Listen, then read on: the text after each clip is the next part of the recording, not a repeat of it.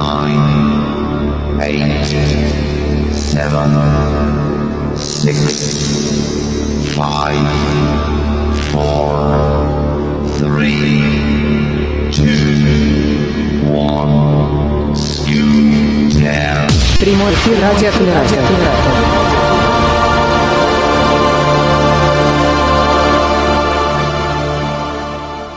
Приветствуем в теплым и дружественном а, месте в голосовом чате Камерата и на нашем YouTube-канале, а также в ВКонтакте.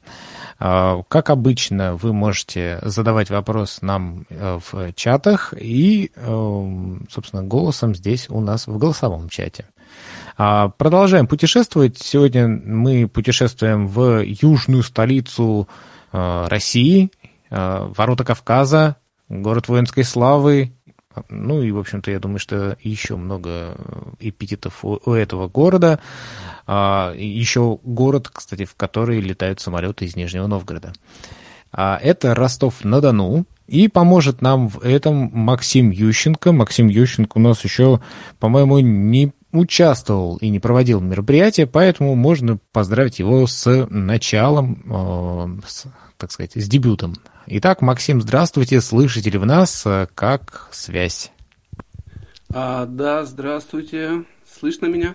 Да, слышно. Может, в принципе, еще немножко погромче. Ну, я думаю, что э, ничего страшного. Да, как э, Павел Михайлович, как у нас еще есть э, товарищи, который может протест... э, тоже услышать звук. Как, как, как тебе слышно? Да, нормально, в общем-то. Отлично. Ну, э, я надеюсь, что сегодня мы узнаем много интересного об этом теплом городе. Кстати, Максим, как у вас там погода? Действительно ли а, южная столица отличается теплой погодой? А, да, действительно, у нас плюсовая температура. Но не скажу, что погода прям совсем южная. Моросит небольшой дождик, поэтому все-таки осень и бли, бли, близкое расположение зимы уже чувствуется. Ну что ж, э, тогда э, расскажите нам немножко об этом городе, и я надеюсь, что и те, кто у нас сегодня в голосовом чате, и те, кто нас э, будут слушать в записи, захотят посетить этот город. Я думаю, что там много интересного. Вам слово. Да, спасибо большое. Всем здравствуйте. А с чего хотелось бы начать? Ну, во-первых, вы были правы, сказав, что у Ростова есть много названий, и все они прекрасные, и все они соответствуют этому чудесному городу, и Южная Пальмира, и ворота на Кавказ, и Южная столица. И это все так.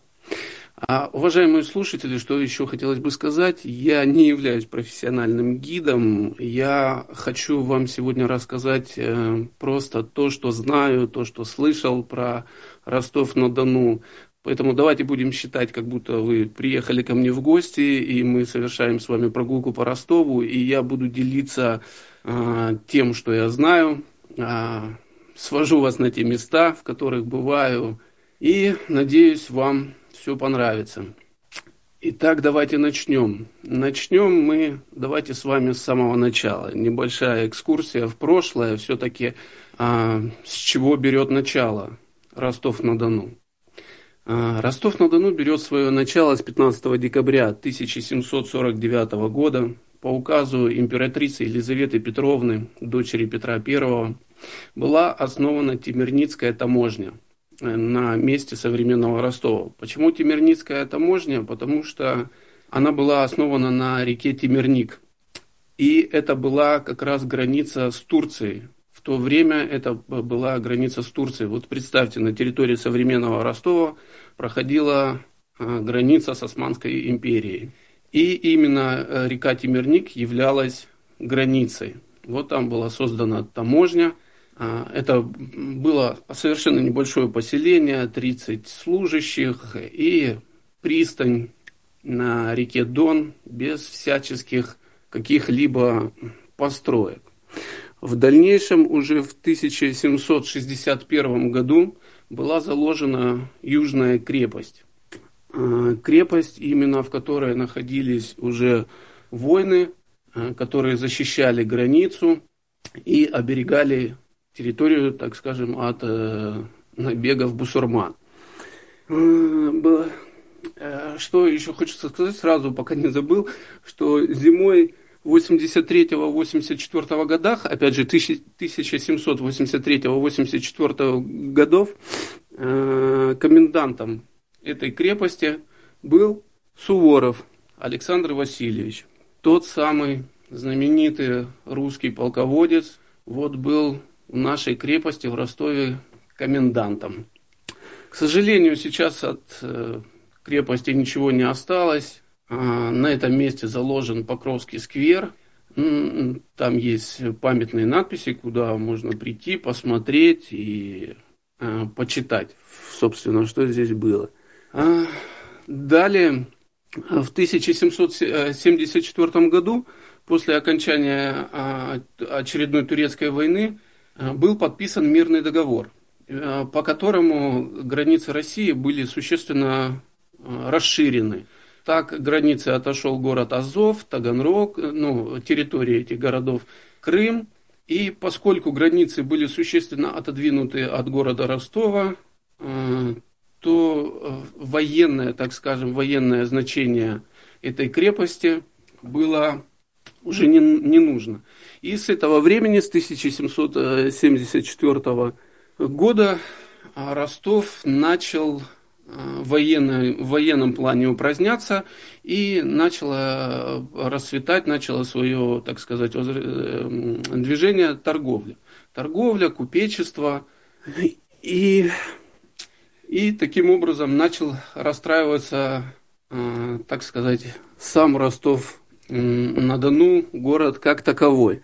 И в 1797 году э, Ростов стал уже Ростовом на Дону. То есть это была Тимирницкая э, таможня, и в 1997 году это стал уже Ростов-на-Дону. Почему Ростов? Потому что город, э, вообще изначально крепость, которую заложили по указу Елизаветы, эта крепость была названа в честь тогда уже канонизированного епископа, сейчас, епископа Донского, Дмитрия Донского. А, что характерно, что Дмитрий Донской ни разу не был в этих краях, э, тем более, что э, крепость была названа его именем э, спустя 41 год уже после его смерти. Сам Дмитрий Донской был епископом в Ростове Великом. Это, как вы знаете, другой город. И вот в честь этого уже тогда канонизированного святого по указу Елизаветы Петровны Э, крепость была названа Ростовской в честь Дмитрия Донского. Вот. Значит, э, основной, конечно, достопримечательностью Ростова, помимо прекрасного города, является, как его любовно называют жители Ростова, это батюшка Дон. Протяженность, сам Дон начинает свое начало в городе Новомосковск, Тульской области, проходит пять областей – Длина его составляет 1870 километров. По, всему его, по, по всей протяженности Дона в него впадает около 5000 русел более мелких рек, что и составляет нашу прекрасную реку Дон, который в свою очередь впадает, как мы все прекрасно знаем, в Азовское море. Так, что еще хочется сказать? Я прошу прощения, меня слышно? Я так да, конечно. Да, да конечно. Хорошо. Хорошо, спасибо большое. Если у кого-то по ходу моего рассказа возникают какие-то вопросы, спрашивайте, перебивайте, не стесняйтесь, чтобы мы ничего не забыли, ничего не упустили. Так, на чем мы остановились? На на Дону. Доне.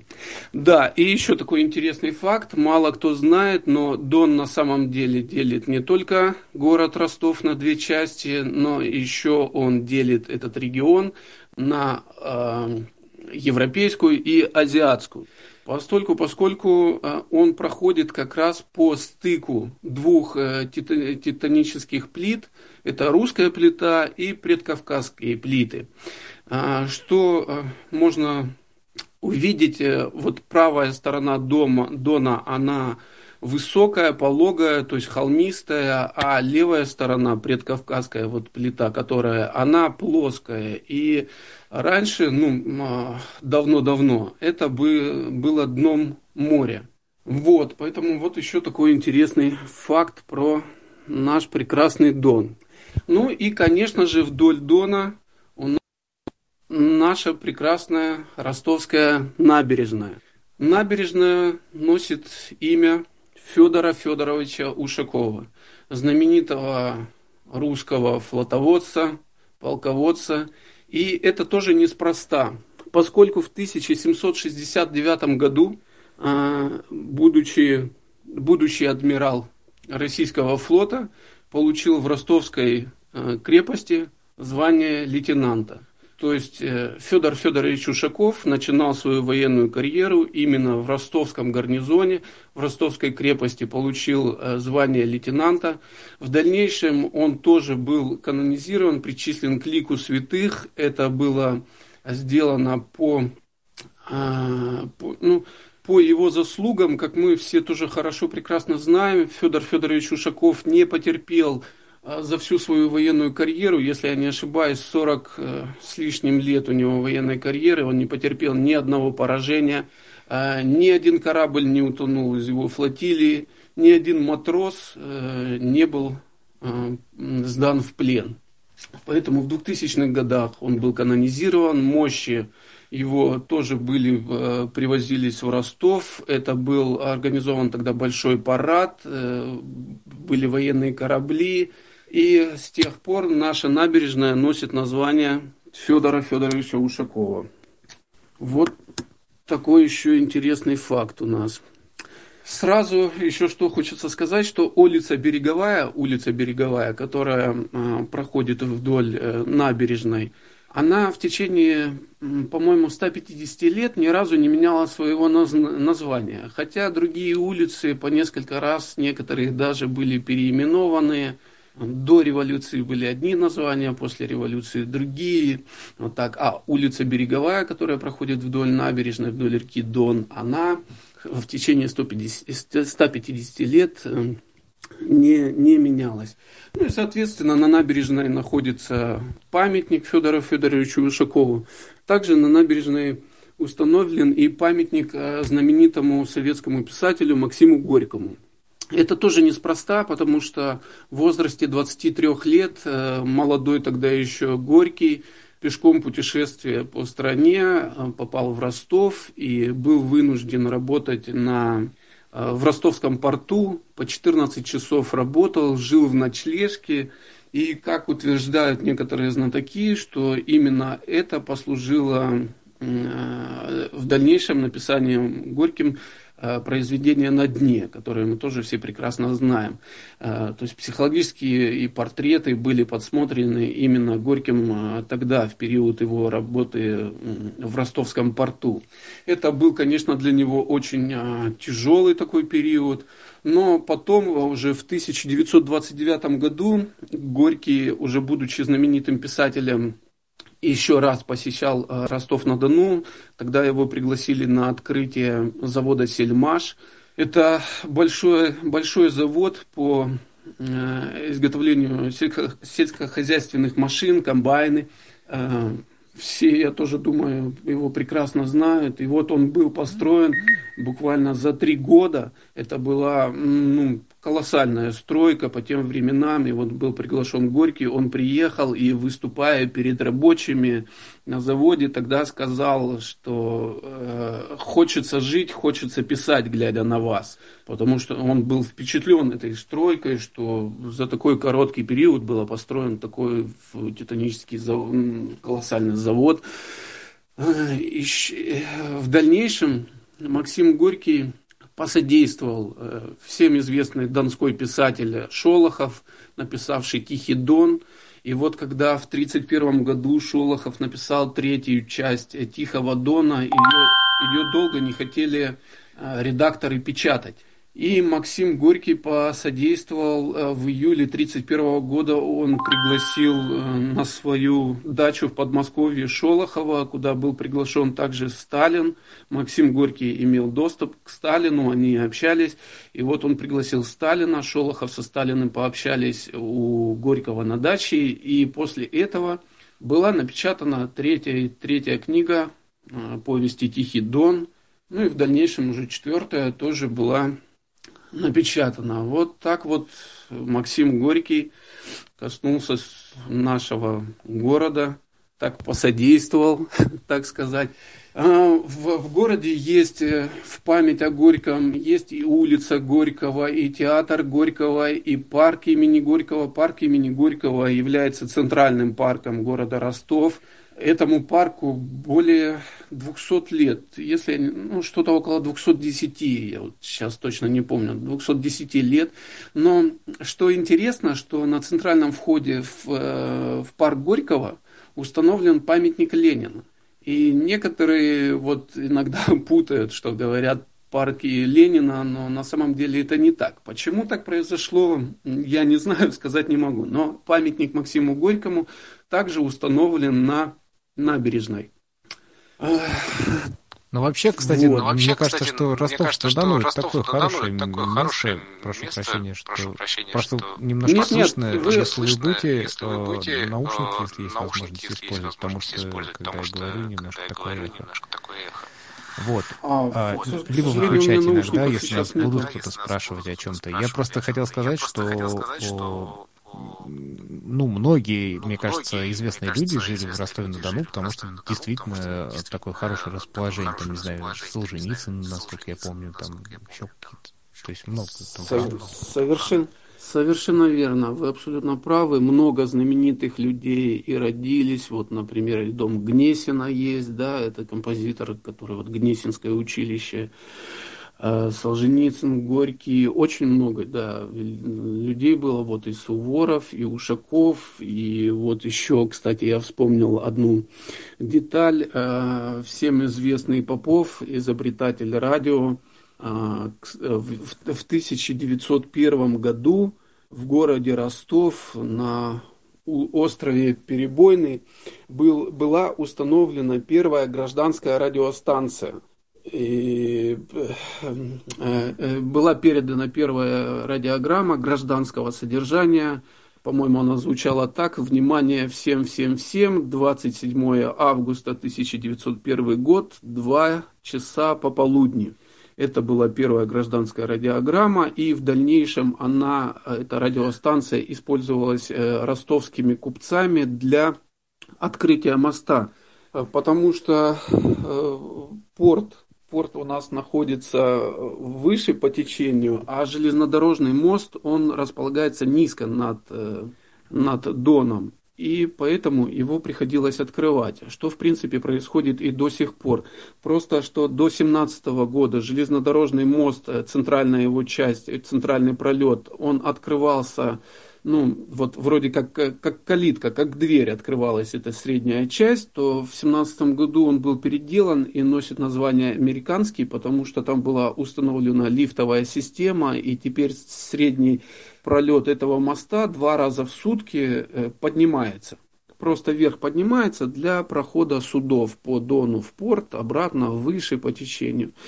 А, вот. И эта радиостанция первая гражданская в мире – она использовалась купцами для передачи радиограмм, чтобы открывали мост, чтобы не задерживались баржи, суда. Э, потому что мы дальше будем рассказывать, э, как раз возле ростовского порта есть такое тоже замечательное место, парамоновские склады. Или у нас в Ростове они называются просто Парамон. Я чуть попозже о них расскажу. Там как раз находился порт, и туда-сюда э, корабли, я имею в виду, приходили. А, вот, что касается, значит, э, э, знаменитых людей, вот такое еще. Далее, что еще хочется сказать? Далее, конечно, а, еще хочу сказать, что до 17 года, такой тоже интересный факт, до 17 года жители назывались ростовцы – они назывались ростовцы, а уже после 17 года их стали называть ростовчане, как нас сейчас и называют, ростовчане. А, конечно же, конечно же, страшным, страшный след оставила в истории нашего прекрасного города Великая Отечественная война. Не пощадила она и наш город. Ростов был в оккупации два раза. Два раза занимали его немецкие войска два раза его освобождали. Первый раз он был занят э, с 21 по 29 ноября 1941 года. Э, был в оккупации всего неделю, но это была страшная, кровавая неделя. Э, были ожесточенные бои, были большие потери. Но надо сказать, что во время боев по освобождению, первого освобождения Ростова, была практически полностью уничтожена а, фашистская армия, которая занимала Ростов. И это было первой крупной победой Красной Армии в Великой Отечественной войны, войне. Это считается ну, первой победой. Вторая оккупация, к сожалению, длилась уже дольше. Она началась в июле 1942 э, года и закончилась 14 февраля 1943 года. Длилась 205 дней. То есть 14 февраля для жителей Ростова это не День Святого Валентина, а это день освобождения города от фашистских захватчиков. Это, конечно, было страшное время. Ну, хочется тоже рассказать э, пару таких интересных фактов с этого периода. Вот, например, э, во время оккупации на территории зоопарка, кстати, в Ростове один из больших э, зоопарков находится, его территория 90 гектар, Э, там представлено очень разнообразно животные, птицы, то есть очень большой зоопарк. Жители Ростова и гости очень любят туда приезжать, естественно, с детьми, с семьями. На выходных э, стоянка перед зоопарком забита практически полностью. Поэтому такое, сейчас это такое хорошее время, место.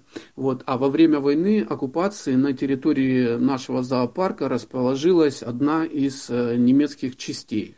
Административные здания были заняты офицерами, а солдаты расположились в палатках по всей территории. И что интересно, что у них практически под носом а, э, работники зоопарка, ростовчане, они укрывали у немцев под носом шесть красноармейцев. Это были, по-моему, минеры, которые не успели отойти с, с основными силами, когда Красная Армия покидала город Ростов, они не успели отойти.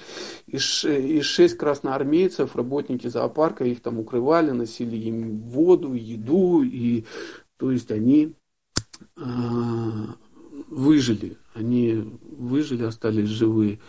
Одно из страшных мест в Ростове это Змеевская балка. Это место, куда это бывший песчаный карьер, это место, где во время войны фашисты убили по, по, по, ну, по подсчетам около 27 тысяч человек. Это очень страшное место. Но, но э, эхо войны, оно до, до, до сих пор э, дает о себе знать. Вот, например, в 2007 году на территории локомотива строительного завода были обнаружены останки трех э, красноармейцев.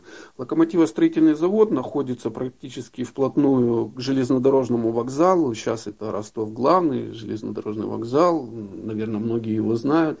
И тут еще такая история, что за неделю до освобождения а, Ростова а, на железнодорожный вокзал пробился отряд из 800 человек, э, красноармейцев. 800 красноармейцев, они пробились и заняли железнодорожный вокзал в 1943 году, за неделю до освобождения города. И всю эту неделю они держали оборону. Там были тоже очень страшные бои. Немцам был необходим железнодорожный вокзал, потому что они покидали город бегством, эвакуировались, им надо было вывозить э, вещи, самим уезжать, но наши красноармейцы заняли и в этом им помешали. Погибли они практически все. Из 800 красноармейцев в живых остались 36 человек. Вот такая вот на, на данный момент в Ростове практически в каждом районе у нас есть парки, скверы, в которых находятся мемориалы. Практически по всему городу тоже есть братские могилы. Ну, ростовчане помнят, чтят, ухаживают Еще такой факт. э, Пост номер один в городе Ростов э, находится в городе Нахичевань. э, Теперь это уже район, я прошу прощения, это был город, я тоже чуть попозже об этом расскажу. В районе Нахичевань находится первый пост, Вечный огонь, где нес- несут вахту э, школьники. И там тоже есть мемориал павшим героям, и в этом мемориале ветеранами был- был- была заложена капсула времени. И эту капсулу времени должны будут открыть на столетие Великой Победы, то есть в 2045 году. Будет скрыта эта капсула, ну, будет очень интересно э, узнать, что же там э, нам написали ветераны. Ну, думаю, конечно, будет нам немножко стыдно, но... Так, дальше. Ну и современный Ростов, все-таки после войны город, слава богу, как и в принципе вся страна, отстроился, восстановился, вернулась у него мирная жизнь. На данный момент площадь э, современного города составляет 350 квадратных километров. А, По данным, в городе проживает миллион 130 тысяч человек. Ну, как на мой взгляд, э, то их гораздо больше. Это, наверное, официальная статистика, но я все-таки думаю, что гораздо больше проживает людей. Ну и в Ростове, куда бы еще хотелось так вот обратить внимание, одно из колоритнейших мест Ростова-на-Дону, это, конечно же, центральный рынок. Или как называют его ростовчане, это Старый базар. Старый базар, ну, можно сказать, да, называют Ростов-Папа, Одесса-Мама, Ростов-Папа. А можно сказать, что это филиал э, привоза одесского. Многие ростовчане, конечно, обижаются, когда они слышат филиал. Все-таки они считают, что это сугубо ростовский такой. Но какие-то сходства есть. Я был и на привозе, и был на старом рынке. Что-то там есть, да. Вот это тут именно колорит. И есть такая э, история, что когда-то а, рядом впритык с старым рынком находится кафедральный собор Рождества Пресвятой Богородицы. И э, есть такая история, что когда-то на Ростов опустился очень сильный туман. Такой туман, что не видно было даже колокольни. И местные жулики придумали такой ход. А, Один из жуликов громко-громко закричал на весь рынок. Колокольня падает, колокольня падает. Началась жуткая паника. А, Торговцы начали бросать свой товар, убегать. Ну и жулики, естественно, воспользовались этим случаем и сделали свое жульническое дело. Вот такая история ходит. На площади, это на площади перед э, собором, а площадь называется Соборная, на площади расположен памятник Дмитрию Донскому. Вот, э, кафедра... т- кафедральный собор был сделан ремонт, сейчас открыт, проходят службы. В общем, так, что еще хочется сказать дальше? Пока вопросов нету ни у кого. Коллеги, я напоминаю, что можно еще писать в чат. И если есть, Максим все-таки, ну, то есть вы, пожалуйста, либо отключайте звук, э, когда вот кто-то говорит, или мик- наушники действительно находите, потому что а, слышно эхо. У меня, в общем-то, вопрос э, вот какой. Э, ну, не знаю, наверное, более, больше такого широкого плана. А, вот э, вы вначале просто сказали, что мы представляем себя как будто у вас в гостях. А вот как- ну, куда в первую очередь мы пойдем, да? Ну, понятно, что рынок, э, э, набережная, то есть э, что еще можно такое вот, ну, как бы обязательно а, в Ростове не бывал, вот чего не видал, да? То есть э, куда не ходил, может быть, вы сами, ну, есть какое-то место, которое вот очень хочется показать вот именно гостям. Я, кстати, пока напоминаю, что те, кто смотрит нас в Ютубе и ВКонтакте, тоже могут писать сообщения. Да, Максим. А, да, да, вы просто немножечко меня опередили. Это сейчас мы с вами пройдемся. Значит, мы поговорили немножко о набережной, а, рынок, э, парк, парк Горького, да. А, Теперь, значит, куда бы мы пошли? Главная площадь.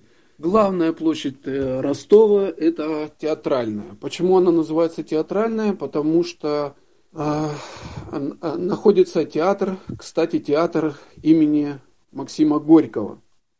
На театральной площади, э, это большая площадь, на театральной площади в 2018 году, когда проходил чемпионат мира по футболу, была создана фан-зона, где болельщики собирались, смотрели, как мы знаем, в Ростове проходило 5 матчей, ну, транслировалось, э, транслировались, конечно, все, поэтому люди собирались, и, и на площади собиралось до 25 тысяч человек, собиралось, чтобы посмотреть, поболеть, э, познакомиться, дружить. И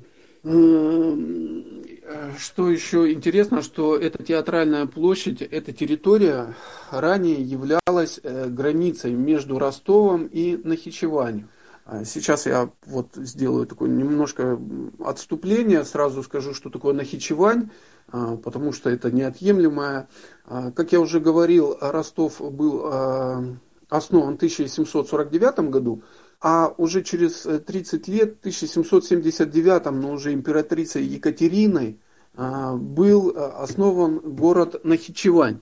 Город Нахичевань э, был основан для православных армян, которых императрица Екатерина пригласила тогда, вот освободили Крым после турецкой войны, и она их пригласила вот переселиться с Крыма, православных армян, сюда, на юг. И был основан город Нахичевань, именно он так и назывался, армянский, потому что там жили православные армяне. И э, территория современной площади театральной, это как раз была граница. То есть там был пустырь, ничего не было, это была граница между городом Ростовом и городом Нахичевань. Э, в дальнейшем, в дальнейшем э, они объединились, и это стал один город, город Ростов, а Нахичевань стал э, районом этого города. А, так, значит, э, что я сказал, что площадь э, собиралась до 25 тысяч болельщиков могло собраться. Главный же стадион Ростов-Арена, который был построен именно чемпионату мира по футболу, находится на левой стороне Дона. То есть, если переехать Дон по Ворошиловскому мосту, с левой стороны будет находиться э, стадион Ростов-Арена то есть домашний стадион нашей команды. А, э, был построен, как я уже сказал, чемпионату 2018 года. А, первая игра прошла на этом стадионе 15 апреля 2018 года. А, встретились команды Ростов и СК Хабаровск. Ростов тогда 2-0 победил. Стадион вмещает в себя 43,5 тысячи человек. Возле стадиона Э, к реке Дон находится парк. Сделали прекрасный парк, э, спортивные площадки, детские площадки, велодорожки. То есть тоже ростовчане любят туда ездить, отдыхать. Прекрасный парк. Э, вот, находятся они, еще раз повторю, на левой стороне. Парк Левобережный называется. Как я уже говорил, практически в каждом районе находятся парки, скверы, в которых есть что-то, э, ну, что-то свое. Э, так, еще, а, еще пока, пока я не забыл, хочется сразу вернуться к э, тогда еще городу Нахичевань. Там есть такая, так скажем, от, от, отличительность, потому что этот город строился по а, подобию Санкт-Петербурга. А, в каком плане? В том, что ли, э, улицы там называются линиями, и э, к Дону, если я не ошибаюсь, спускаются не четные дома, а от Дона поднимаются четные дома. Вот такая вот особенность э, этого теперь уже поселка. Э, далее э, вернемся опять на набережную и вернемся, я рекомендую обязательно посетить, это Парамоновские склады, вот про которые я уже упоминал. Сейчас я расскажу о них более подробно. Парамоновские склады или в Ростове это просто Парамоны, э, это строение 19 века, середины 19 века, это были склады, как я уже говорил, когда Ростов начал э, свое развитие в плане торговли, купечества, э, сюда на, в ростовский порт свозилось со всего региона, со всей области зерно. и хранилось оно на этих парамоновских складах. А сам Парамонов, купец Парамонов, не являлся владельцем этих складов, как ни странно. А владелец был другой, а Парамонов а, арендовал только эти склады. Но поскольку Парамонова знали больше и лучше в Ростове, и так и закрепилось за ними название Парамоновские. Что же в них такого... А, еще два слова, кто сам Парамонов. Сам Парамонов был большим купцом, он являлся владельцем 100 э, барж у него было – 30 э, торговых судов у него было. Помимо этого были предприятия, торговля. То есть это был крупный купец, который сделал очень много для, именно для Ростова, для его строительства, для его развития. И вот он, значит, арендовал эти склады. Основная торговля была это э, зерно. На территории этих э, складов – Э, протекает очень много родников. Родники бьют, там даже вот э, подходишь, когда к складам, вот прямо из камней, это родниковая вода. Ну, мнения разнятся, некоторые говорят, там можно ее пить, некоторые нельзя, но тем не менее много родников на этих складах. Сейчас это, ну, конечно, к сожалению, э, развалины, но планируется создание там парка с проведением экскурсий. И, ну и так, то есть туда прийти тоже очень интересно. Родники использовались ранее, когда эти склады применялись по назначению, то есть для хранения зерна. Очень была ну, придумана интересная деталь. Для того, чтобы зерно хорошо хранилось в этих складах, они исполь... э, то есть владельцы этих складов начали использовать родники. Внизу в резервуарах под складами э, скапливалась родниковая вода, естественно холодная, и по э, вентиляционным шахтам между стен холодный воздух распространялся по складам, охлаждал стены, и таким образом в складах поддерживалась довольно-таки прохладная и комфортная температура для хранения зерна, и таким образом зерно долго хранилось и пользовалось большим спросом, так как из э, ростовского порта зерно уходило не только по всей России, но и Европа, и дальше а, отправлялось это зерно.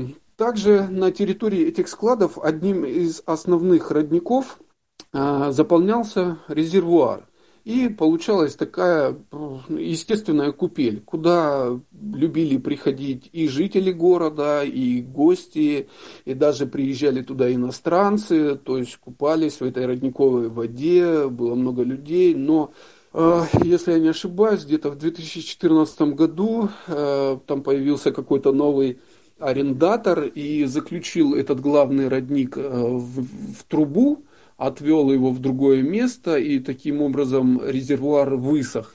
Но в Ростове есть такая общественная организация, а, по-моему, она называется «Приток», если я не ошибаюсь. Если ошибаюсь, пусть меня простят.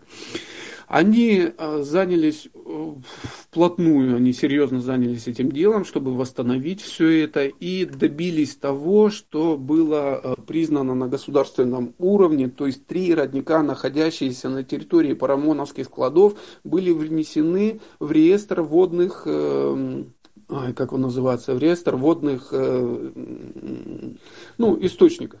То есть, что в свою очередь обязует либо владельца, либо арендатора э, предоставить открытый доступ всем желающим к этим источникам. И то есть, ну вот сейчас вот надеемся, что этот родник будет возвращен, и эта купель будет э, э, восстановлена, потому что, еще раз повторю, много и горожан, и гостей города приходили, купались, и и это было такое значимое место. Ну, будем надеяться, что вернется. А также в продолжении темы родников э, хочется еще сказать, что есть еще у нас один родник возле храма э, Серафима Саровского. Есть у нас такой храм э, по улице Амбулаторной он находится. И там тоже есть родник, который называется э, Святой Источник Донской иконы Божьей Матери. То есть люди туда приходят, э, там тоже есть купель, э, купаются в родниковой воде, избавляются от болезней. Ну, вот такое тоже хорошее место. И еще одна история а, касательно родников. Есть такая история, что а, в одном э, из первых походов, в которых участвовал Петр I, царь Петр I, война с Турцией, и вот он э, с Преображенским полком и казаками направлялся на город Азов. Крепость там была турецкая. И проходя места современного Ростова-на-Дону, они увидели родник. Петр I испил воды из этого родника и сказал, что это богатый источник, и неплохо бы было бы, говорит, здесь городу быть. И э, с тех пор спуск к этому роднику называется Богатянский. На, месте, на этом месте, к сожалению, родника сейчас нету, русло его ушло в другую сторону, но на этом месте э, поставили памятник относительно недавно, я сейчас не скажу когда, относительно недавно поставили памятник. И что интересно в этом памятнике, на памятнике изображен царь Петр I, и перед ним стоит э, казак на одном колене в шапке и протягивает ему кувшин с родниковой водой. Что интересно, что в то время перед Петром I должны были придворные должны были стоять на двух коленях и обязательно обнажив голову. На одном колене и с покрытой головой могли стоять только какие-то вельможи, князья. И вот э, автор изобразил именно казака, протягивающего Петру родниковую воду, именно стоящего на одном колене и в шапке. То есть приравняв его таким самым не знаю, там, князю или какому-нибудь вельможе, ну, то есть показав, что казаки это такие серьезные ребята.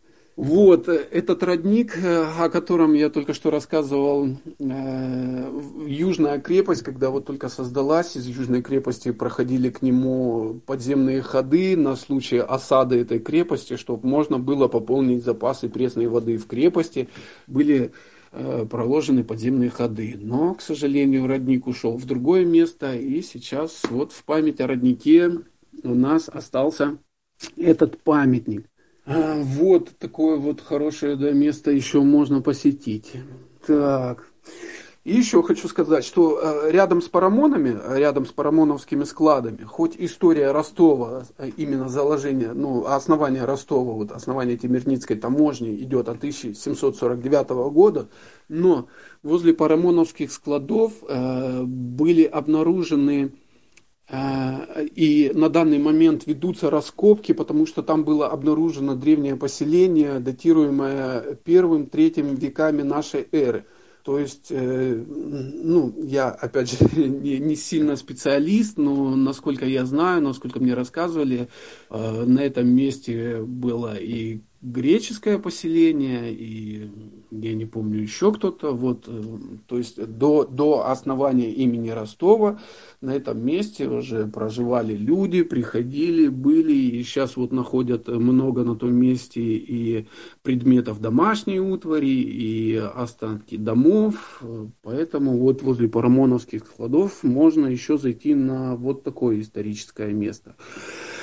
Эм, дальше еще что, куда можно съездить. Ну, я не буду рассказывать про такие банальные вещи, как торговые там, комплексы там, и всякое такое. Я думаю, это в каждом городе этого достаточно, и они все, в принципе, сейчас одинаковые. Поэтому я постараюсь вспомнить еще э, ну, несколько таких мест. Вот, например, э, у нас есть э, станция Гниловская, это музей под открытым небом, это музей железнодорожного транспорта. Там представлены вот начиная от паровозов, еще вот самых первых, как мы в детстве говорили, на которых Ленин ездил, да, и до современных локомотивов, очень интересно это все там походить, посмотреть, можно все потрогать, и я ж, как я уже сказал, это музей под открытым небом, э, то есть очень такое вот хорошо, красиво, можно там тоже и пофотографироваться, и все. Значит, еще интересное место у нас есть, это в Ворошиловском районе. есть северный жилмассив. В этом жилмассиве есть парк «Дружба». Большой, хороший, красивый парк. Значит, что там такого интересного? В амфитеатре этого парка практически каждый день. Ну, опять же, сейчас, сейчас зима, сейчас э, это, это, конечно, не так. Но вот э, летний, теплый период, это все работает, все это происходит. Значит, в амфитеатре этого парка практически каждый день происходят какие-то представления, выступления музыкантов. Э, то есть очень интересно. И что еще в этом парке а, называется Бейк парк, по-моему, это на водоеме, на водоеме э, парк для катания на водных лыжах. Э, катание происходит по кругу. Поэтому человек даже, ну, даже слабо видящий или не видящий может себя попробовать, потому что территория, на которой происходит катание, она ограждена, практически это безопасно, лебедка двигается по кругу, то есть никуда там в сторону не уедешь, ничего. Можно вот покататься на водных лыжах. Мне просто, ну, больше такое нигде не встречалось, кроме как на море, за катером. Но, опять же, для людей э, слабовидящих или незрячих это может быть опасным. А здесь в парке можно покататься, попробовать себя. Ну, почему бы и нет. Вот есть, да, такое еще хорошее э, у нас место. Потом, э, что еще у нас есть? У нас еще есть два замечательных парка. Это в районе Сельмаша. Один парк называю имени как же он, Островского. Парк имени Островского. Большой, хороший, красивый парк. В нем расположена детская железная дорога детская железная дорога, ну, детям и взрослым тоже интересно покататься. И в этом же районе, ну, немножко дальше по проспекту Шолохова, располагается парк авиастроителей. Парк авиастроителей, он находится практически впритык к старому аэропорту. Эм, там у нас находится старый аэропорт, он был закрыт после открытия нового нашего Платова.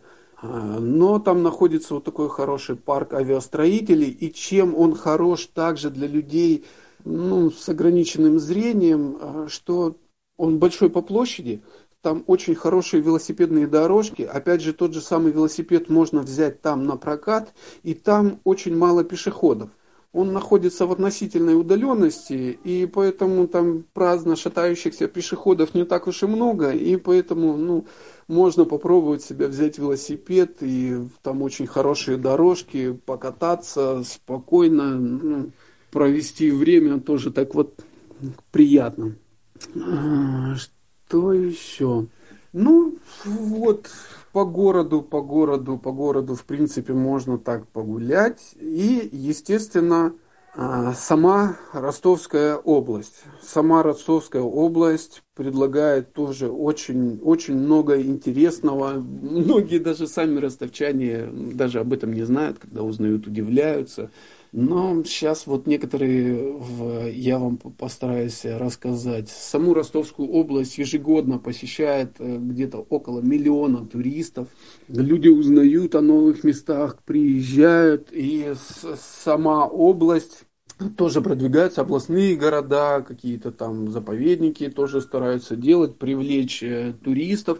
Вот, например, город Азов, ранее который, да, как я говорил, до войны там, с Турцией принадлежал туркам, там крепость, он предлагает э, очень хорошие, сделали туристические веломаршруты веломаршруты, пешие маршруты. И, к сожалению, я сам еще не опробовал эту систему, но, насколько я слышал, э, то предлагаются аудиосопровождения э, на туристические маршруты. То есть, э, я, правда, еще не очень знаю, я вот только сам об этом узнал, попробую, когда попробую, конечно, скажу, что аудиомаршрут, то есть аудио там ты идешь или едешь, и тебе рассказывают где, что. И вот в городе Азове э, открыли эти аудиомарш... Э, веломаршруты, где можно взять велосипед, проехаться именно по маршрутам. Исторический маршрут составляет там 5 километров. Проходит он по музею-заповеднику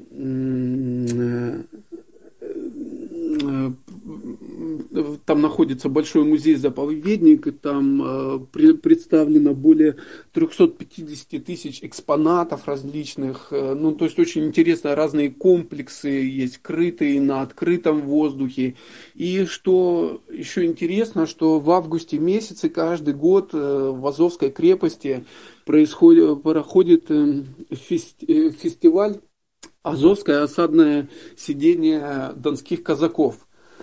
То есть э, идет реконструкция битвы за эту крепость, съезжается очень много людей, казаки, оружие, турки. Вот это очень интересно, очень хорошо там побывать. Устроена вся инфраструктура, транспорт, э, гостиницы. То есть все предоставлено на довольно-таки хорошем уровне.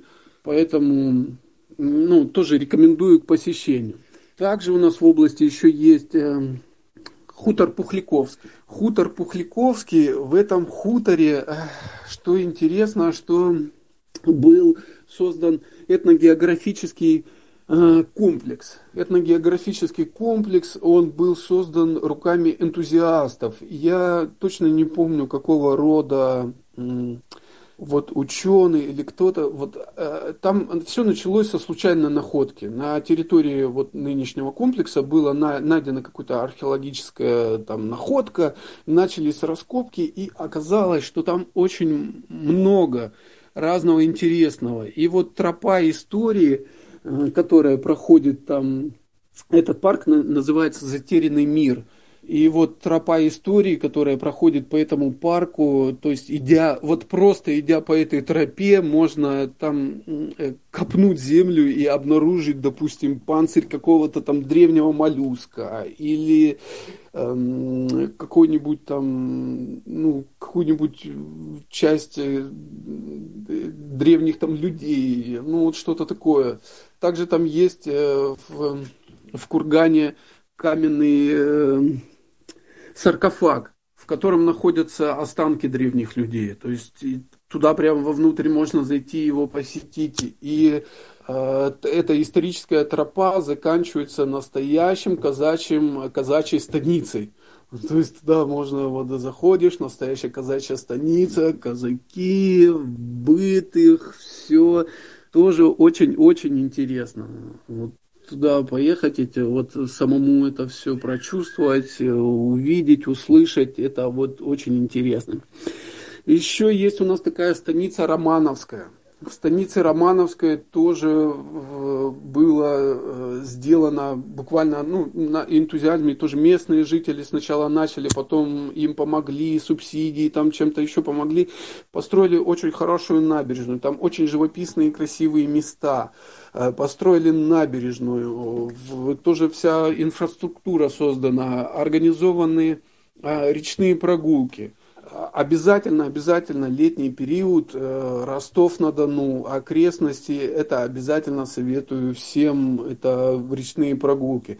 Причем речные прогулки в Ростове представлены очень широко, начиная от, ну, буквально там час-два можно, даже не от этого, начиная от лодочной станции, где можно взять обычную там весельную лодку и там полчасика, час покататься, и заканчивая комфортабельными теплоходами, которых можно совершить круиз недельный, двухнедельный.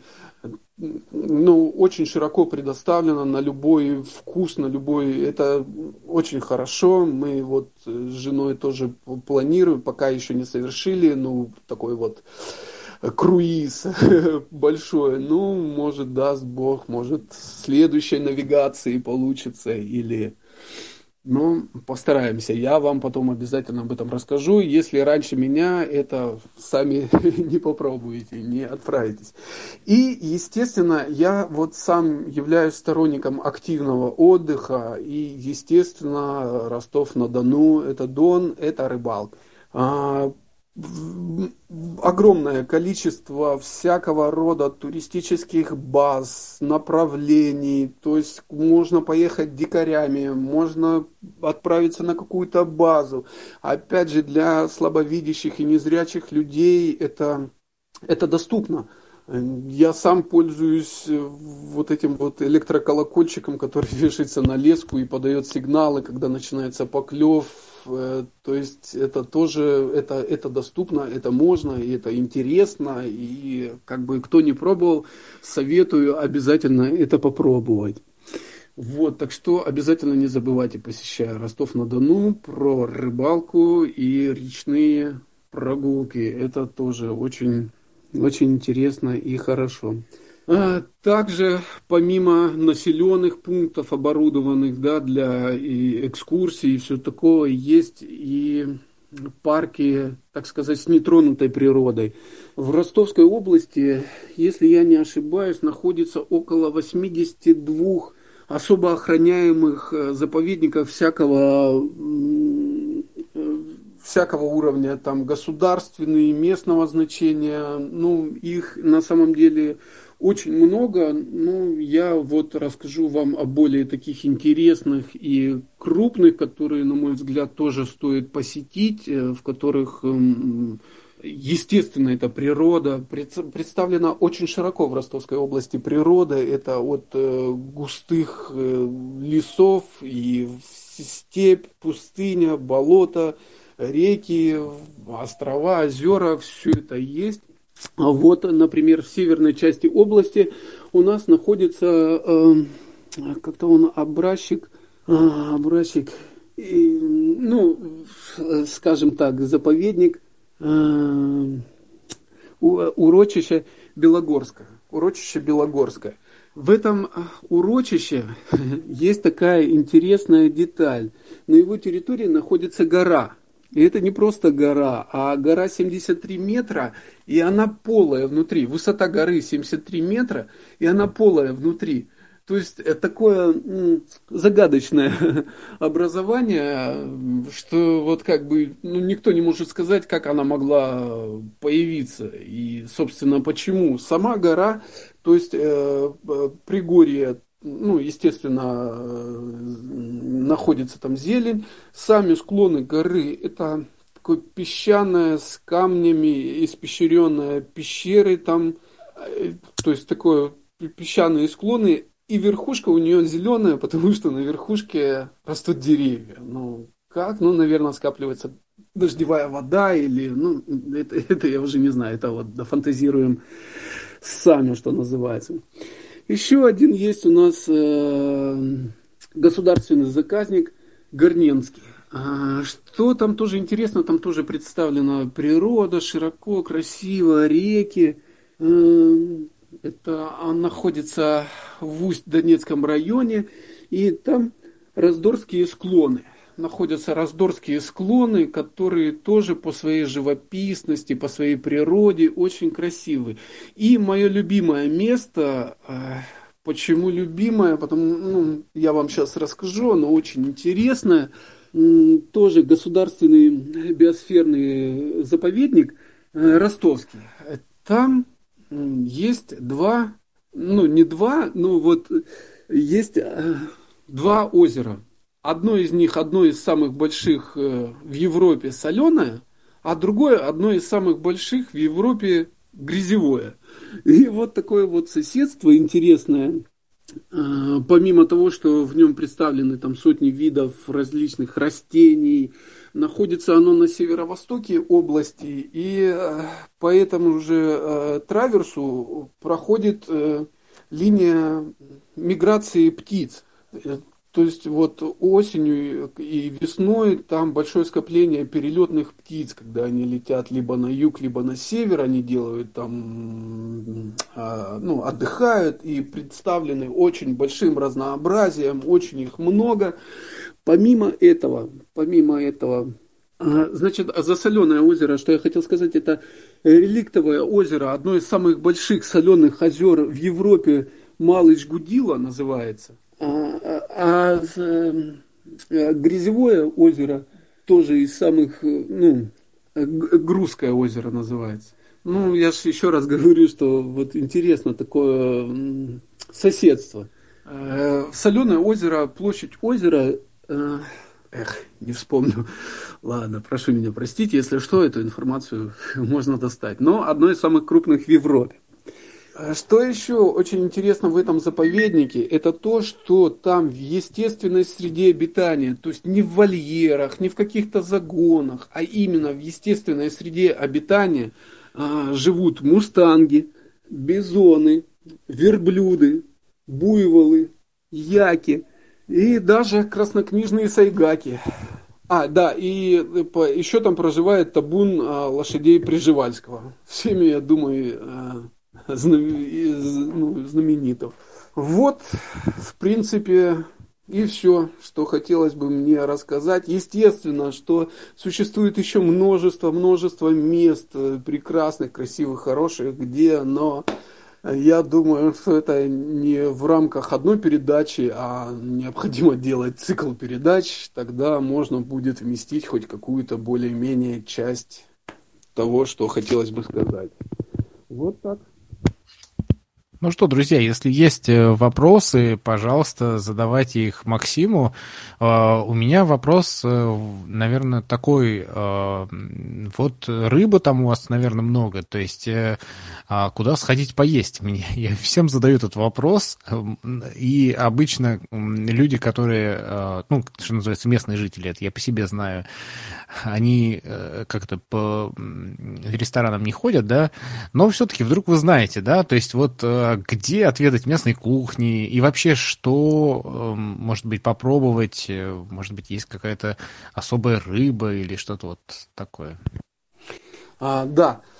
А, значит, э, местная кухня очень хорошо представлена вот в этих э, что, что вот я говорил, вот хутор Романовский, Азов, э, там вот именно, понимаете, там вот именно вот эти вот колоритные, как бы в самом Ростове, в самом Ростове, но если честно сказать, вот название может быть, да, там название ресторана там Дон или там Тихий Дон, да, вот которые, но на самом деле кухня там совсем обычная. Единственное, что вот в некоторых местах это если я не ошибаюсь, на Темернике есть у нас такой тоже э, жил массив Темерник, там на водохранилище, как есть база отдыха, база отдыха, э, тоже гостиничный комплекс, ресторанный комплекс, ну там вот то, то, то, тоже делают, знаете, как вот э, имитация вот казачьего такого вот э, поселения, и вот некоторые блюда готовят там и на костре, и вот такое, да, происходит. Но в основном это вот или базы отдыха какие-то, то, что ближе к природе, или то, что находится за Ростовом. Вот эти вот заповедники, вот эти хутора, там очень хорошо, очень колоритно, очень богато представлен и местный быт, и кухня, кулинарные вот эти все. Что касательно рыбы, рыбы, да, вы правы, ее действительно очень много я всю не буду перечислять. Э, что конкретно интересует меня, это я любитель уже давно, это щука, судак и сом. это вот мои почему-то, не знаю. А рыба, прекрасно ее в тот же самый старый рынок, тот же самый старый рынок, на той же самой Нахичеване есть тоже такой очень даже неплохой рынок, где можно приобрести именно донскую или азовскую рыбу, копченую, сушеную. А, но э, я, конечно, ну, может, не рекомендую, но многие люди берут, знаете, вот Ростов-на-Дону, э, железнодорожный вокзал э, главный и автостанция, они находятся друг напротив друга, и на переходе между ними, когда дорогу переходишь, там есть такой островок, и там местные жители тоже продают сушеную, копченую, но местные там ее не покупают. Все-таки мы ходим на рынок, где можно взять действительно ростовскую, донскую рибку. Как говорят в Одессе, но рибка это по-нашему, так сказать. Ну вот я, кстати, вы говорили уже, что вы э, рыболов. Напомню нашим слушателям, что у нас был мастер-класс от Сергея Кислицкого, прям с рыбалки, так что э, всех туда отправляю. А вопрос к вам, э, вот э, вообще, как, какие успехи на почве рыболовства и удавалось ли из тех э, любимых ваших рыб кого-то поймать? Ну, На почве рыболовства я не скажу, что я профессионал, я любитель. Ну, конечно, конечно, тоже мне рассказывали несколько секретов, допустим, ловля щуки, когда я раньше закидывал блесну и изо всех сил ее тащил, как бы это малоэффективно, но потом мне сказали, вразумели, что надо приостанавливать, потому что щука кидается за, так сказать, раненой, больной рыбкой, которая плохо плавает и нехорошо, поэтому надо поддергивать, приостанавливать, и тогда тоже судачок также. Ну, а сон специфический, там особо таких прикладных знаний никаких не надо, закинул доночку и жди. Вот, а так, да, конечно, конечно, есть рыбка. По возможности, в основном без улова не возвращаюсь. Меня жена тогда домой не пустит. Ну да, к счастью, есть магазины. А вот вопрос э, про казаков, кстати, или казаков, не знаю, как э, встречаются ли вообще они в жизни, да, и потому что в последнее время довольно часто они упоминаются. Э, я имею в виду, что ходят ли они по, по городу, или, может быть, как-то патрулируют, или э, как вообще, как вы их видите, общаетесь? Ай, да, что касательно, ну, мое, может, личное мнение, но, знаете, да, они есть, действительно, они представлены и довольно-таки очень широко казаки, причем это очень, очень, ну, как сказать, разнообразно они представлены, почему-то они это не, не единое казачество, а вот разные какие-то группы. Да, они занимаются ну, патрулированием, порядок, охраной каких-то там мест, школы, там детские сады. Ну, не прям, я не скажу, что это прям везде. Но какие-то точные там места есть, да, в станицах. Ну, в станицах, да, это все больше тоже там для туристов, ну, а по городу, да, есть объединения, общественные организации, различные казачества. Я многих казаков знаю, и не только в Ростове, причем казачество очень широко представлено в той же самой Москве, в Санкт-Петербурге. Я с ними общался, очень они там широко представлены. И у нас тоже, конечно, да, есть вопрос, пока у наших э, гостей они зреют, я надеюсь. Нет, давайте, давайте, я поговорю немного. Да, пожалуйста. Вы знаете, когда я вот говорю Ростов, э, мне вспоминается, когда-то у нас по Волге ходили рейсовые теплоходы, и была, существовала такая линия Москва-Ростов. И вот даже, в частности, от Самары через э, Саратов, Улья, через Саратов, Волгоград, Волга, Волга-Донской канал, Цемлянское водохранилище, Волга-Донск – выходили мы в Дон, и там тоже, когда не было там каскада гидроэлектростанций, ходили у нас маленькие двухдечные венгерские теплоходы с малой осадкой. А вот когда построили там гидротехнические сооружения, и Дон стал глубже и шире, и стали ходить и трех, и четырехдечные э, такие мощные теплоходы. А сейчас, к сожалению, рейсового у нас движения нет по Волге, но круизные теплоходы остались в том числе и ростовские ходят у нас по Волге теплоходы. Но вот когда я вспоминаю Ростов, сразу как-то представляю, что мы прибываем на речной вокзал, немного поднимаемся вверх, он, Ростов на правом берегу Дона находится, поднимаемся вверх, и вот нас встречает обилие городского транспорта. Очень узкие проезж... очень узкая проезжая часть, и совершенно никуда не проскользнешь от троллейбусов, автобусов, машин. И, ну, конечно, так вот, небольшой, не, небольшой экскурс по Ростову я совершил. Мне интересно же было площади поглядеть, улицы, проспекты. Просто вот так садишься на любой троллейбус или автобус и покатаешься по городу, а, смотришь, что вокруг тебя происходит. А вообще, я не знаю, как насчет пляжей в Ростове. Наверное, они есть. Но я лично решил воспользоваться тем, что Таганрог недалеко, и автобусы, и электрички в Таганрог ходят – и там можно на настоящем пляже э, в Таганрогском искупаться в настоящем Азовском море. Вода практически не соленая, потому что рядом Дон впадает и полностью ее, так сказать, нейтрализует всю эту соленость Азовского моря. Дальше она может быть более концентрированная, но в Таганроге нет. Вот, и еще, что мне хотелось, когда-то, ну, у меня работа была связана с командировками, так что я мотался по свету очень много – И вот однажды из Крыма я таким вот интересным путем возвращался. А, у меня командировка была в Феодосии, я доехал на пригородных поездах до Керчи, и существовала скоростная линия. А, где-то в седьмом часу утра теплоход «Комета» на подводных крыльях отправлялся из Керчи, заходил в Бердянск, Мариуполь, Ейск, Таганрог, Азов и прибывал в Ростов. Интересно, существует ли сейчас такая линия?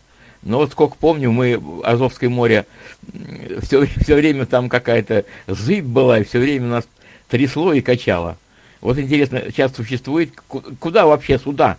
Ну, по, по Дону ходят, понятное дело, скоростные суда. А вот интересно, в море, есть у вас такие сведения, куда выходят скоростные линии, есть из Ростова или нет? До того же, до того же Ейска, до того же, ну, я не, про, не, не говорю там про, про Мариу, Мариуполь и там Бердянск, это понятное дело нет. А вот так, куда выходят они или нет? Там известно вам что-нибудь об этом? А, да, э, известно, но сейчас скоростных судов, их нет. Вот эти, которые вы говорите, ракета на подводных крыльях, их, к сожалению, нет. Я единственное, где их видел, это в Санкт-Петербурге. Вот там они на Кронштадт, в Петергоф, вот там они, да, летают. Да ну их нету, и вот этих вот скоростных, как вы говорили в начале, да, мар, ну, маршрутных, которые вот можно было, я тоже помню это время, когда можно было прийти на речной вокзал, взять билет и отправиться куда-то не поездом, не автобусом, а именно вот водным транспортом. Сейчас, к сожалению, такого нету. То есть экскурсионные можно взять, да, экскурсию. У нас эти теплоходы, вот некоторые теплоходы, они прям всю зиму и ночуют. Вот навигация, когда заканчивается, они вот на набережной прям эти теплоходы и стоят, ждут э, навигации. А так э, экскурсионные только вот можно, да, взять это в Крым, а Черноморское побережье, туда Сочи, в как Абхазия, пожалуйста, да, ходят, э, круизные суда ходят, но маршрутных таких, к сожалению, сейчас нету. Ох, интересно, какие там теплоходы по этим направлениям ходят, тоже Абхазию, например. Интересно. Что называется, приезжайте и узнайте, да, мне кажется, пос, ну, посмотреть своими глазами. Как раз есть для этого повод. А, немножко вопросов а, таких специфических. А, вот на сайте Википедии прочитал, ну и, собственно, слышал краем уха, а, что та самая система «Говорящий город» была внедрена в том числе и в Ростове. Вот расскажите свои впечатления, как она работает, не работает, помогает ли незрячим вообще. Ну, если честно сказать, э, я с ней практически не сталкивался. То есть э, что-то озвученное, ну вот где-то оно мне там что-то попадалось, я даже не вспомню. А так э, все то же самое, вот пикающие светофоры и тактильные предупреждающие возле пешеходных переходов. Ну, вот, в принципе, и все. Об этом, ну, если честно, об этом много говорили, но так вот оно практически осталось и, и осталось. По... К сожалению. Понятно. Вы знаете, вот а... я, вы извините, я когда первый раз оказался в Ростове, в аэропорту, я обратил внимание, что там а, грандиозная выставка различных летательных аппаратов. Причем все это можно трогать, Э, реально. И когда я потом второй раз с сыном оказался, я даже, мне не нужен был аэропорт, но все равно я свозил сына в аэропорт и показал ему эти, эту уникальную выставку в аэропорту на втором этаже в Ростове. Угу. Но сейчас э, старый аэропорт закрыт, и в этой выставке я не видел. Единственное, что осталось, это вот парк ави... А, авиаторов возле старого аэропорта, и там стела с летящим вверх мигом.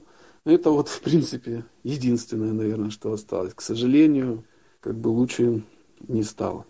А ваш новый аэропорт какое-то имя носит э, казака, по-моему? Или я ошибаюсь? Платова. Да-да, во, во, Платова, точно. Вот так мы узнали фамилию известного казака, да, действительно. А вопрос про вот чемпионат мира. Изменил ли он город, что появилось, как используется инфраструктура вот это вот, то есть стало ли лучше? А, да, конечно, к чемпионату мира готовились, и а, что стало лучше, ну вот что касательно незрячих, э, конечно же, это вот оборудование, больше было оборудовано и сигнальных светофоров, и такти, э, тактительных, но э, как они вот перед переходом дороги.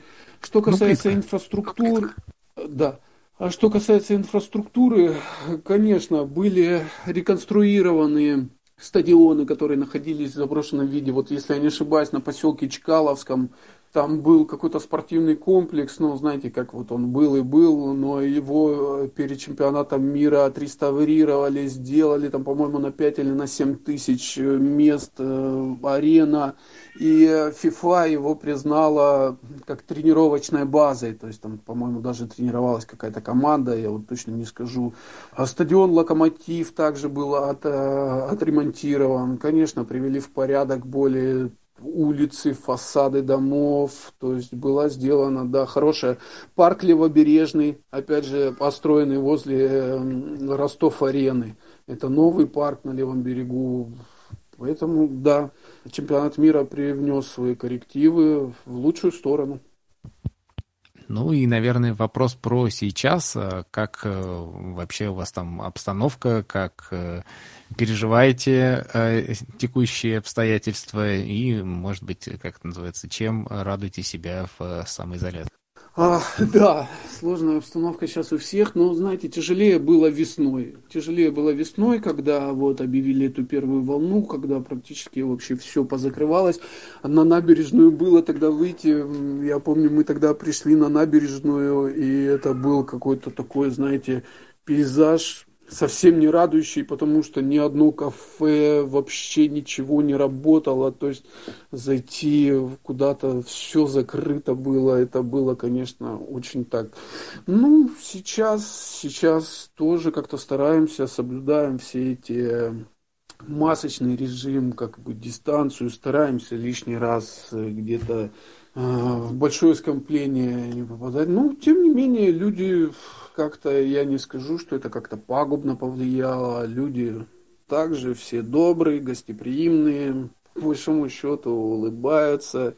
И вот я что еще хотел сказать, что вот город, э, как вы сказали, голосовой город, он не столько был внедрен, но что хорошо, что у нас осталось очень много добрых и хороших людей, которые всегда помогут. Я просто сам с этим часто сталкиваюсь, либо перейти на другую сторону, либо если какая-то маршрутка, и там, допустим, тоже приложение Бастайм его не видит, э, и спросить маршрут, ну, всякое бывает и в магазине, то ну, никогда я не получаю каких-то, знаете, там отказов или там еще чего-то. Люди всегда идут навстречу, всегда помогут, подскажут.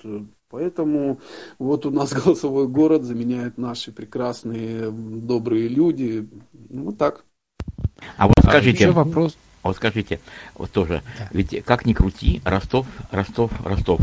Ведь рядом станция Ясиноватая, рядом Миллерово и сопредельные государства – и прочее, ощущается ли у вас такое, что какое-то напряжение, что рядом, очаг напряженности такой, рядом практически прифронтовая полоса. Как-нибудь ощущаете вы или нет на, на себе это?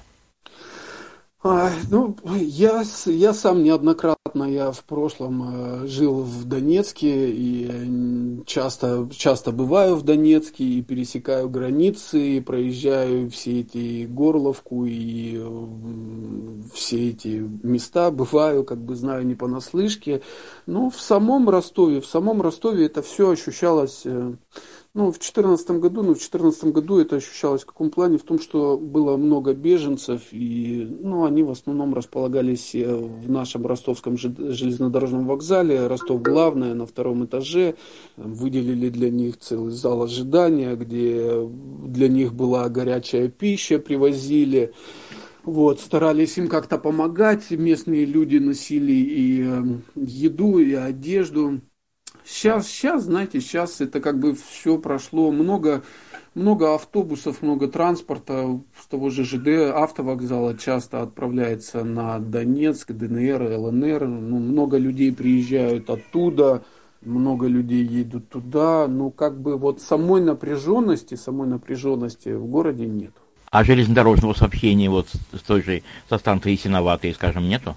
А что касается Донецкой Народной Республики, железнодорожное сообщение только до, а, с Ясиноватой до Успенки.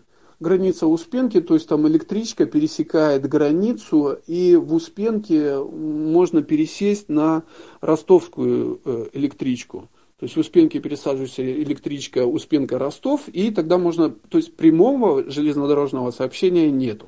Единственное железнодорожное сообщение это вот электричка Есиноватая Успенка, ну а так автобус, автомобиль, ну или пешком через границу. Допустим, доезжаешь до границы, можно перейти пешком и там уже добраться в другой пункт. А автобусов прямых нет, да? Ну, в Донецк, в Луганск. Нет, Донецк, в Луганск. Автобусы есть прямые с автовокзала, с автовокзала. Я знаю, что раньше был с пригородного автовокзала один или два ходила, ну, сейчас вам точно не скажу. А с, с главного ростовского автовокзала практически, ну, практически там каждый час, полтора часа, может, с периодичностью на Донецк, на Луганск отправляются автобусы, ездят, я же говорю, очень часто, практически каждый час.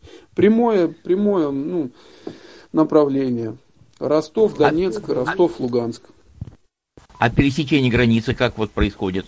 Донецкой республики или Луганской? А сейчас, сейчас в Донецкую республику не пускают, не пускают граждан Российской Федерации.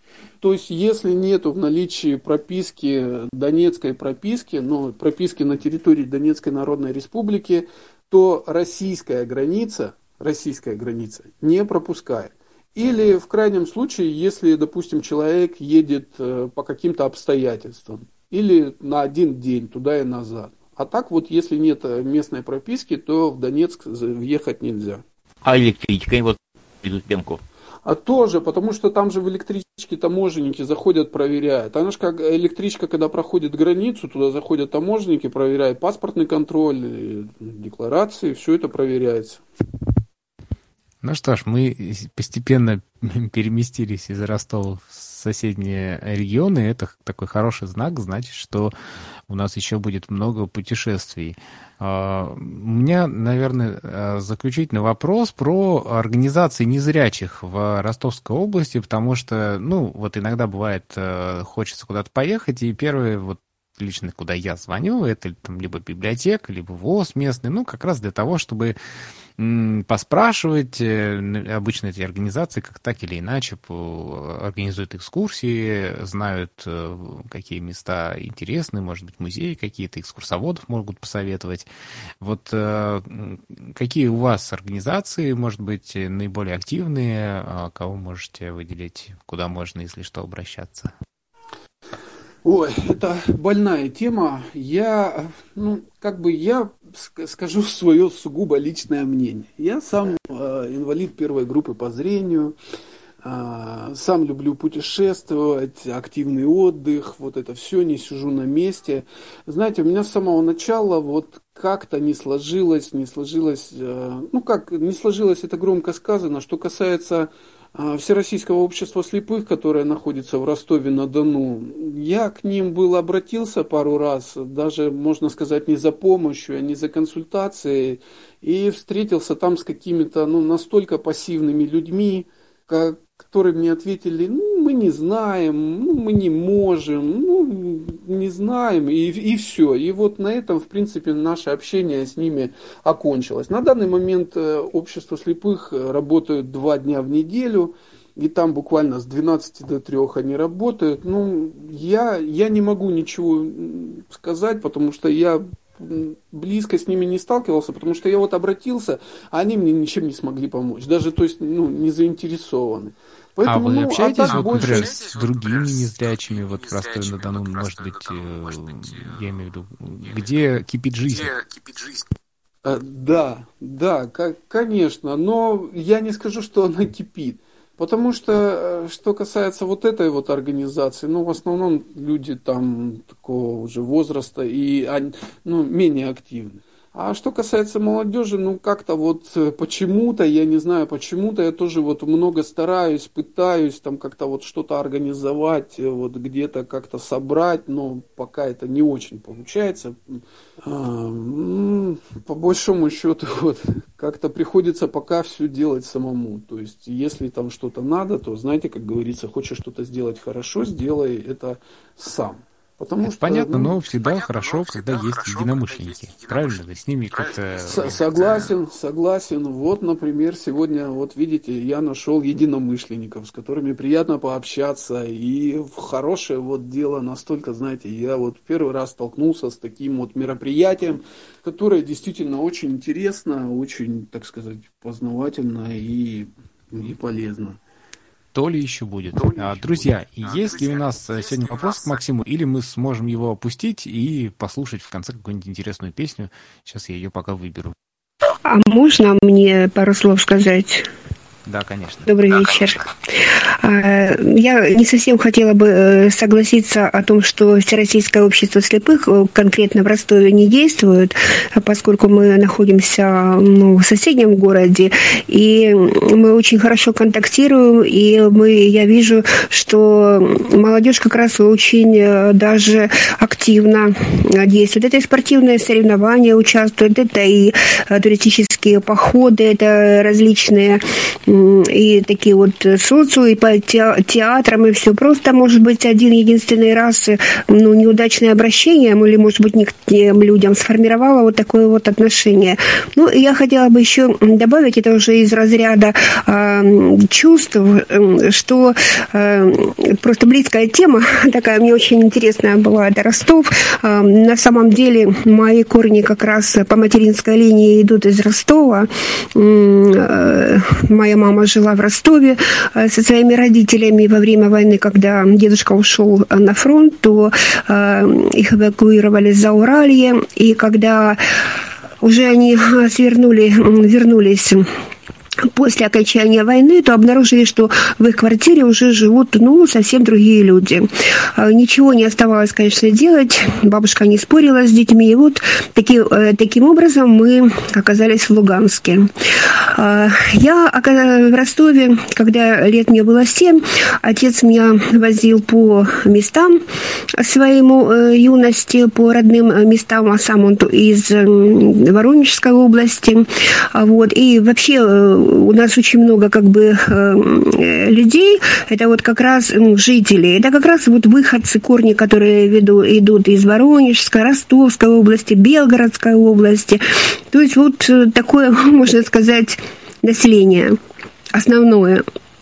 И когда мне что э, запомнилось из детства, это когда ну, мне было тогда лет шесть, мы с отцом на Дон пошли. И вот там на мелководье, там такая была огромная рыба, она вот прямо сверху ее руками собирали. Это вот как-то врезалось в памяти, такая красивая природа, чистая, совершенно прозрачная вода. И вот по сей день я помню эти моменты. И уже второй раз я попала в Ростов, это уже вот э, в девятнадцатом году, уже дети, когда были в гостях, они меня взяли с собой, и это на прогулке, конечно, под Дону на теплоходе. Но тут уже меня, конечно, впечатлило. А, вот кто-то говорил о узких улочках, это как раз э, старая часть города, это как раз вот речной вокзал, это он начинал со старой части города. Да, действительно, мне тогда было очень интересно, как-то так мне все казалось, что в каком-то из этих домов, наверное, жила моя мама.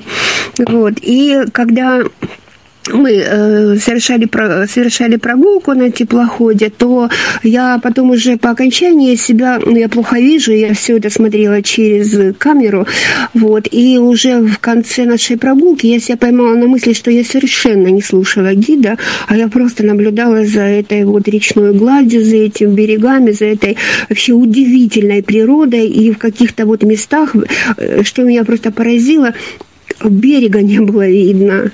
Вот настолько такая мощь, э, ну тогда и погода, конечно, была хорошая, тихо это все.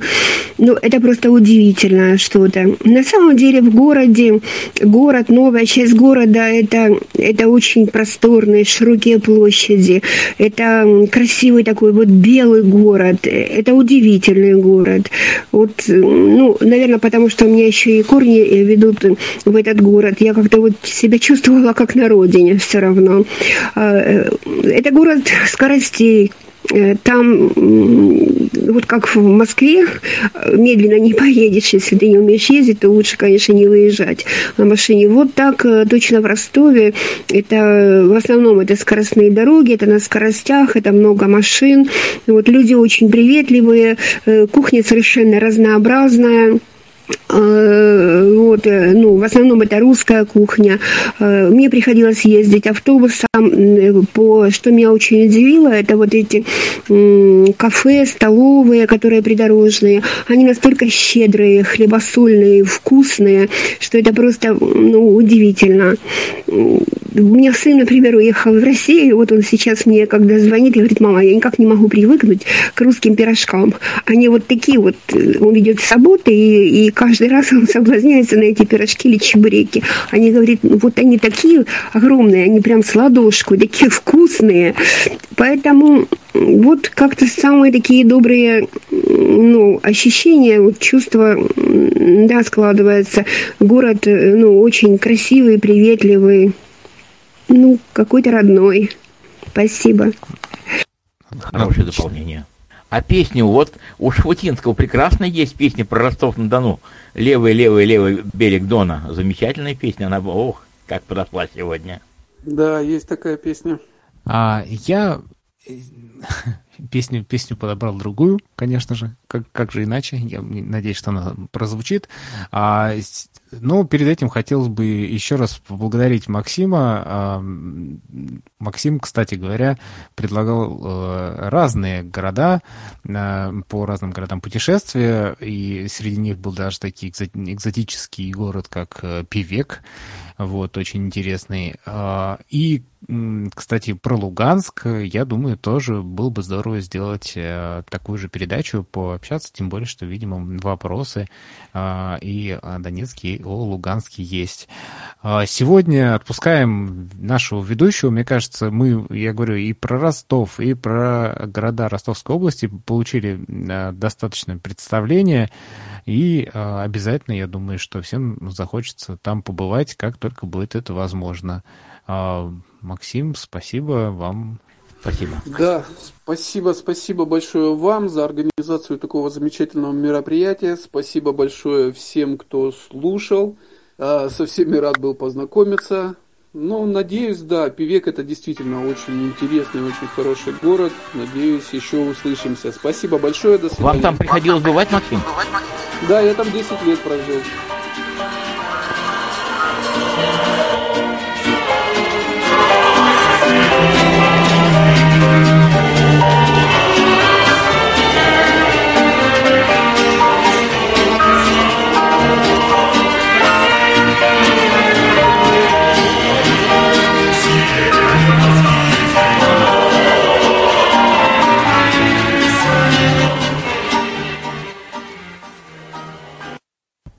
Прям караоке какое-то получилось.